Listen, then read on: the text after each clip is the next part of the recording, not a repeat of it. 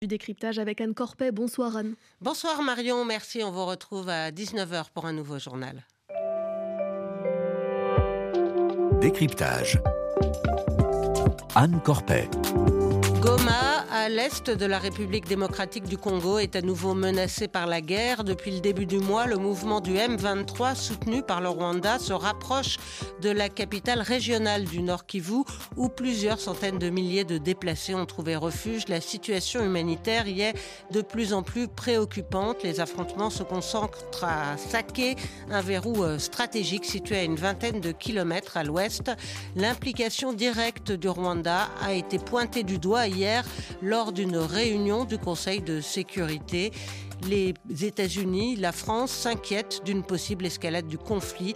La population congolaise, elle, dénonce l'indifférence de la communauté internationale. Et pour parler de ce conflit qui dure en réalité depuis 30 euh, ans, mais qui connaît une subite aggravation depuis le début du mois, nous sommes en studio avec vous. Pierre Boisselet, bonsoir. Bonsoir. Vous êtes euh, chercheur et responsable des recherches sur la violence à l'Institut Ebouteli, un institut qui est basé en République démocratique du Congo. Merci d'être avec nous.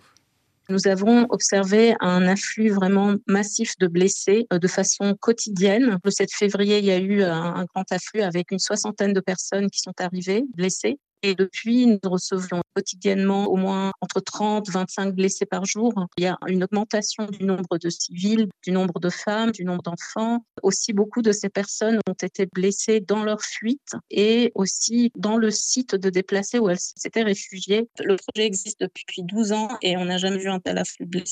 Alors, c'était le témoignage de Nagam Awassa, porte-parole du Comité international de la Croix-Rouge à Goma, où le CICR dispose euh, d'un service de chirurgie dédié aux blessés par balle. Elle a été interrogée euh, en fin de semaine dernière euh, par Alexandra Branchon. Qu'en est-il aujourd'hui de la situation? Est-ce que le M23 continue de, progresser vers Goma? Toutes dernières informations que j'ai, c'est qu'a priori, au niveau de Saké, là où, là où euh, ce sont été faits, ou en tout cas les combats étaient les plus intenses ces derniers jours, il semblerait qu'il y ait une légère accalmie ces tout derniers euh, deux jours. En revanche, euh, il semblerait qu'il y ait eu des combats aujourd'hui à Kibumba, qui est une ville, ou un village en tout cas, qui se situe plutôt au nord de Goma. Et donc, voilà, les, combats sont toujours en cours, euh, malheureusement. Ce qu'il faut rappeler, c'est que euh, Goma est, déjà entouré de, camps de réfugiés qui sont euh, saturés. Oui, c'est ça, tout à fait. Et donc, Saké l'était aussi. C'est-à-dire que cette ville qui est située à l'ouest de Goma, une trentaine de kilomètres, avait aussi un grand nombre de, déplacés, des, des, gens qui d'ailleurs s'étaient déjà déplacés d'autres zones euh, à, la suite du conflit et qui donc ont été poussés encore plus loin par les derniers affrontements. Et vers Goma, on estime qu'il y a environ 150 000 personnes, euh, pas, 750 000, 150 000, pardon, euh, nouveaux déplacés qui sont arrivés à, Goma ces, ces, derniers jours ou ces dernières semaines. Donc euh, effectivement, la, situation est, très inquiétante. Et la population donc a fui euh, en masse la ville de Saké devant cette avancée du M23 et, cette situation humanitaire euh, très dégradée. à ce sujet, écoutons Stephen Gott-Buer, pardon, chef de mission de Médecins sans frontières en RDC, également interrogé par Alexandra Branjon. Saké se vide d'une population en partie résidente, mais aussi en partie de gens qui étaient déjà déplacés, qui s'étaient réfugiés à Saké dans des camps de fortune. Et ces gens se déplacent pour aller se réfugier dans les camps qui sont surchargés ou dans des sites comme des églises, des écoles. Les, conditions d'accès à l'eau, aux latrines, mais aussi à la nourriture, à la santé, les conditions de sécurité sont extrêmement précaires. Il y a une assistance humanitaire, mais ça ne répond pas aux besoins. Alors une assistance euh, qui ne répond pas aux besoins. Justement, hier, le gouvernement congolais et les Nations Unies ont lancé un appel à la mobilisation et réclament 2,6 milliards de dollars pour euh, financer la réponse humanitaire pour cette année 2024. Vous pensez que ces fonds vont être euh, trouvés? Je, ne sais pas.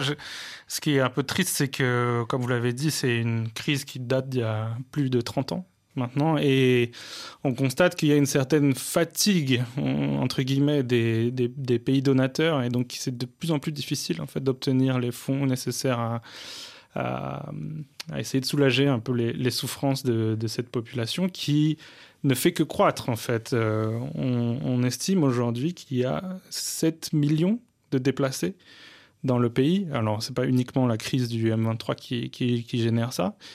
Euh, mais voilà, donc les, besoins sont considérables et la, volonté d'y répondre est de plus en plus faible. Il faut, bien comprendre que c'est déplacé pour une partie significative. En fait, ils sont coupés de leurs moyens de subsistance, qui sont pour beaucoup euh, leurs terres, tout simplement.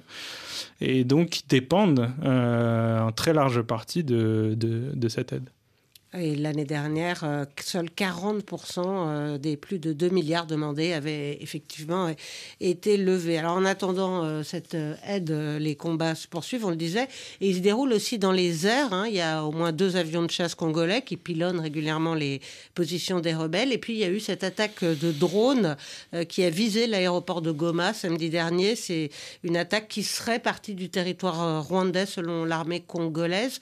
Ça aussi, c'est le signe d'une escalade alors, je n'ai pas beaucoup de détails, euh, pour être honnête, sur, cette attaque euh, qui a eu lieu à, l'aéroport de Goma, mais ce qui est certain, c'est qu'effectivement, on est dans une, escalade et dans une course euh, aux armements dans ce conflit et qui fait de plus en plus recours à des moyens aériens.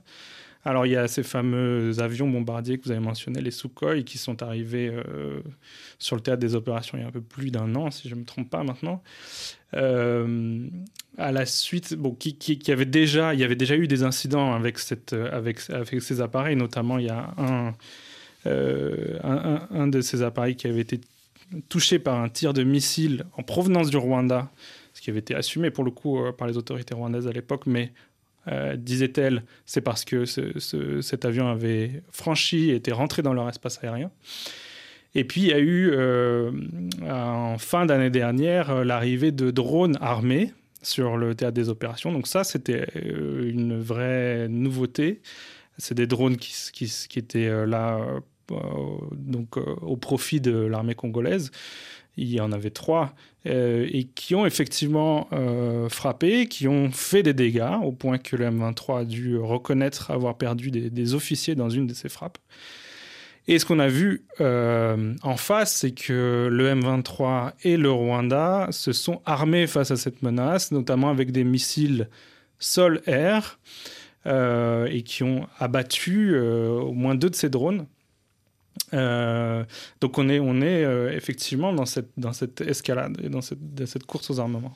Et, comment expliquer la, déroute des forces armées de la République, euh, du, de, la République du Congo, qui, qui appuyait de milices locales, mais aussi de, soldats du Burundi, par des contingents sud-africains et même par des mercenaires roumains? Oui, alors on sait que l'armée congolaise, en fait, elle fait face à des difficultés qui sont structurelles, qui datent d'il y a très longtemps, euh, qui ont lieu, qui, qui, ont le lien essentiellement avec sa gouvernance, c'est-à-dire qu'on sait qu'il y a une partie de la solde des militaires qui est détournée, on sait que en fait, les effectifs théoriques ne sont pas les effectifs réels parce que euh, une partie des, des, soldats qui sont tués ou blessés ou déserteurs ne sont pas déclarés en fait parce que leurs commandants veulent continuer à percevoir leur, leur solde. Donc voilà. Et on sait aussi que voilà, c'est une armée qui est aussi euh, sous-payée ou irrégulièrement payée, ce qui, la, ce qui amène un grand nombre de, de ces soldats en fait à, utiliser finalement leur position au sein de l'armée pour euh, rémunérer, pour, pour vendre leurs services euh, à des privés, à des tiers, ce qui fait que quand on a besoin d'eux, ils sont pas forcément à leur poste, etc. Donc il y a toutes, il y a toutes ces difficultés-là. Je, crois que le pouvoir congolais en est conscient. La, difficulté, c'est comment faire pour réformer une armée quand elle est, au même moment où elle est soumise à un, un, défi euh, aussi considérable. Et donc, c'est ça qui explique, je crois aussi en grande partie que euh, voilà, on a eu recours à des milices, à des euh, sociétés militaires privées, à, des forces extérieures, parce qu'en fait, on part au plus pressé. On essaye d'obtenir tout le soutien euh, nécessaire précisément parce que euh, le, pouvoir congolais tient absolument à, à, résoudre cette question par la voie des armes et, refuse absolument toute euh, négociation, ce, ce qu'on peut tout à fait comprendre de son point de vue, mais évidemment, ça suppose de pouvoir s'appuyer sur un outil militaire fonctionnel. Oui, parce que euh, Félix Tshisekedi, en effet, qui vient d'ailleurs d'être réélu euh, à la tête du pays sur la promesse hein, de, libérer euh, le Congo du M23, bah, considère que le M23 c'est une organisation terroriste et, refuse toute négociation directe. mais qu'est-ce que réclame au fond le M23 alors, le M23 lui-même, c'est qu'il réclame, c'est des négociations. Euh, il, veut euh, négocier avec le gouvernement congolais euh, dans le but de plusieurs objectifs, mais notamment de ceux qui sont cités, c'est de faire revenir les réfugiés congolais qui sont présents dans les pays voisins, notamment au Rwanda et en Ouganda, de récupérer les terres qu'ils estiment leur appartenir, qui selon eux ont été, spoliées, et aussi, et peut-être surtout, je pense que c'est ça le principal point d'achoppement, il semblerait qu'ils veuillent euh, négocier leur réintégration au sein des forces armées. Euh, et ça, c'est voilà, c'est une ligne rouge pour le, pour le pouvoir congolais aujourd'hui. Alors la RDC était au menu hein, hier d'une réunion du Conseil de sécurité de l'ONU et, dans la foulée d'un communiqué publié par le Quai d'Orsay, l'ambassadeur français aux Nations Unies a dénoncé les atteintes à l'intégrité territoriale du pays par le Rwanda. On écoute Nicolas de Rivière. La France, justement, condamne l'offensive du M23 déclenchée le 7 février contre la ville de Saké et le soutien qu'apporte le Rwanda à ce groupe ainsi que la présence de ses forces sur le territoire congolais. Il doit y être mis un terme. La souveraineté et l'intégrité territoriale de la République démocratique du Congo doivent être respectées.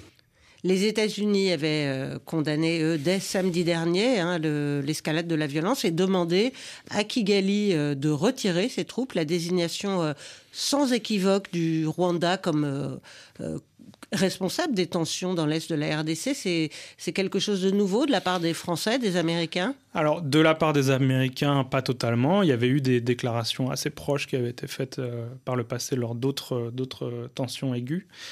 De la part de la France, effectivement, c'est assez, assez nouveau, en tout cas que ce soit dit dans ces termes, euh, de, que, le Rwanda retire ses troupes de la RDC. Je pense que ça n'avait pas été dit dans ces termes précédemment.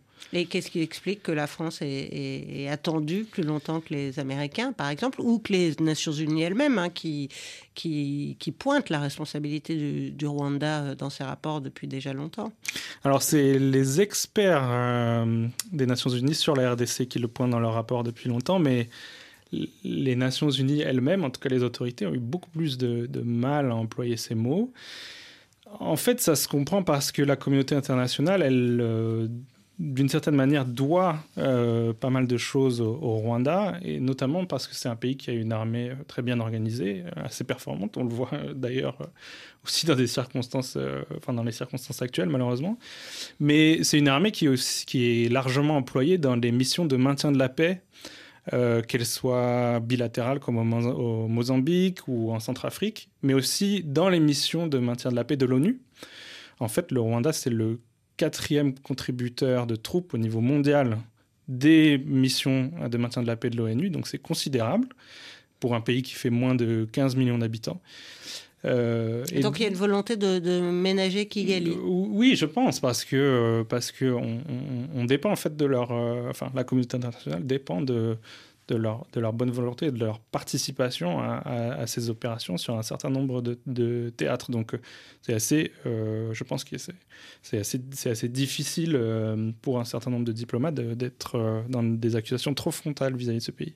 Et est-ce que le Rwanda reconnaît intervenir directement sur le sol congolais? Ah, Alors non, il ne reconnaît pas intervenir directement sur le sol congolais, mais quand même on a remarqué une évolution, je dirais, de sa posture, notamment dans le dernier communiqué officiel qui est sorti. Ils ont, ils ont d'ailleurs parlé eux-mêmes d'un changement de leur posture.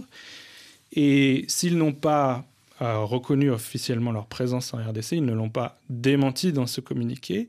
Et ils l'ont même en partie justifié en disant qu'il y avait une menace euh, sur le territoire rwandais et qu'il se réservait en quelque sorte le droit de euh, le défendre euh, presque par tous les moyens. Ils n'ont pas employé ces mots, mais c'était le sens. Et est-ce qu'il faut craindre du coup un, affrontement ouvert, direct entre le Rwanda et la RDC alors, je, ne sais pas si, si, si c'est la crainte principale effectivement, il y a eu des menaces en fait en ce sens. Alors, l'armée rwandaise, elle est présente dans l'est de la RDC.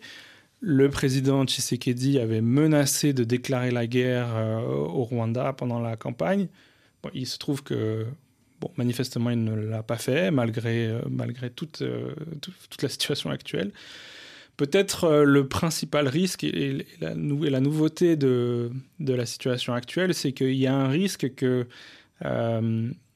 les, les, troupes rwandaises, enfin, les, armées de la région, finalement, s'affrontent maintenant directement sur le sol congolais. Parce que, donc, on sait qu'il y a cette présence rwandaise qui est de plus en plus forte, de plus en plus visible. Et en face, euh, il y a aussi des armées nationales. Il y a l'armée du Burundi, il y a euh, les troupes sud-africaines de la, de la mission de la SADC, de l'Afrique australe, euh, également les, troupes tanzaniennes. Et donc on est dans une situation, on est dans une situation qui est assez nouvelle, dans laquelle ces pays pourraient s'affronter directement sur le. Un risque de conflit régional. Voilà. Alors après, si jamais cette situation euh, se produisait. Peut-être d'ailleurs qu'elle s'est déjà produite parce que l'Afrique du Sud a reconnu avoir perdu deux soldats déjà. Oui, ils viennent d'être rapatriés aujourd'hui même en Afrique du Sud. Euh, alors, il n'est pas sûr que ça dégénère en conflit régional. Et, d'ailleurs, les Sud-Africains, je, ne sais pas exactement, apparemment leurs soldats sont morts dans des tirs d'artillerie, on ne sait pas précisément qui en est l'auteur. Est-ce que c'est le M23 Est-ce que c'est le Rwanda? En tout cas, les Sud-Africains, à ma connaissance, sont quand même gardés d'accuser directement le Rwanda, peut-être pour éviter d'ailleurs cette escalade. Donc il y a toujours cette présence du M23 qui fait que il y a, la possibilité de ne, pas, euh, de, ne pas rentrer dans une escalade entre États tout de suite, mais ça, dépendra de la bonne volonté de ces pays. Et, ces fermes condamnations dont on parlait de, Paris et de Washington sont intervenues une semaine après qu'il y a eu des, qu'il y a eu des manifestations euh, à Kinshasa. Les, protestateurs se sont pris aux, chancelleries occidentales, à, la MONUSCO, euh, la mission onusienne. Est-ce qu'ils ont raison de dénoncer l'inaction des Occidentaux? Alors, je dirais qu'il y a la perception très répandue en République démocratique du Congo que la communauté internationale pourrait mettre fin à ce conflit si elle le voulait en faisant pression sur le Rwanda. Alors, il y a des franges peut-être plus euh, complotistes qui traduisent ce sentiment carrément en disant que, enfin en prétendant que les, pays occidentaux arment et s'appuient sur le Rwanda pour euh, euh, piller, les, richesses de la RDC. Je, je pense qu'il y, a une position très caricaturale, en tout cas il n'y a pas les, preuves de ça. Mais, en tout cas, il y a, ce sentiment qui est, qui est très répandu euh, et qui me semble, en tout cas, l'idée que les pays occidentaux pourraient faire davantage pour faire pression sur le Rwanda me paraît pas tout à fait euh, injustifiée. C'est un pays qui dépend en réalité beaucoup de l'aide étrangère, du tourisme aussi. Euh, et donc ça, c'est quand même des leviers que, les Occidentaux ont en main et qu'ils pourraient employer s'ils le souhaitaient. Vous avez fait allusion à, l'accaparement des richesses euh, minières de la RDC. C'est vrai que le, sous-sol du Nord Kivu regorge de, richesses. Euh, la RDC accuse donc euh, le Rwanda de les convoiter, mais est-ce qu'il y a d'autres acteurs qui sont impliqués? Est-ce que cette question finalement du sous-sol est essentielle dans ce conflit Oui, alors elle est, elle est très importante dans ce conflit, comme je dirais dans tous les conflits dans l'Est de la RDC, parce que là, actuellement, on est focalisé sur la question du M23, ce qui est parfaitement légitime. Il y a vraiment une phase aiguë. Mais en réalité, les, conflits ailleurs dans l'Est se poursuivent, euh, dans le, ce qu'on appelle le Grand Nord du Nord Kivu, dans l'Ituri. Et en fait, c'est tout l'Est de la RDC qui est qui est, qui est riche, pas seulement d'ailleurs de minerais, mais aussi de ressources euh, agricoles, du café, du cacao, etc et, qui, est, qui, qui, est, concerné par ce phénomène de contrebande qui est extrêmement répandu en fait. Euh, et, donc ça ne concerne pas exclusivement le Rwanda. Merci beaucoup euh, Pierre Boisselet. Je rappelle que vous êtes chercheur et responsable des recherches sur la violence à l'Institut euh, Ebouteli, basé en RDC. Merci à Arthur Bon à la réalisation, à Arnold Assewa qui m'a aidé à préparer cette émission. Restez avec nous dans un instant. Une émission spéciale consacrée au transfert au Panthéon des restes de Misak Manouchian.